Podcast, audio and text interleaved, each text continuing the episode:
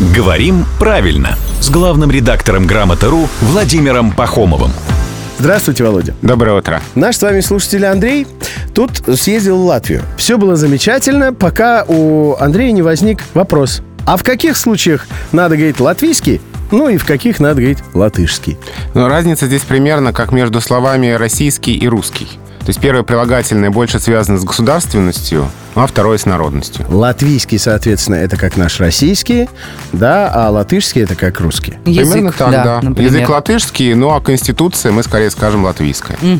Как российская конституция и русский язык. Ну хорошо, а меня всегда волновало, вот, например, э, российские песни или русские песни? Тут от языка или от э, производства? Ну вот все, что связано с, с культурой, искусством, традицией, это скорее все-таки русское. Русское, да? Русское, да. Мгм. Русские песни, русская живопись, скорее так. Но российская радиостанция «Радио 7 на семи холмах», где каждый день по будням в 7.50, 8.50 и в 9.50 можно услышать главного редактора «Грамоты.ру» Владимира Пахомова.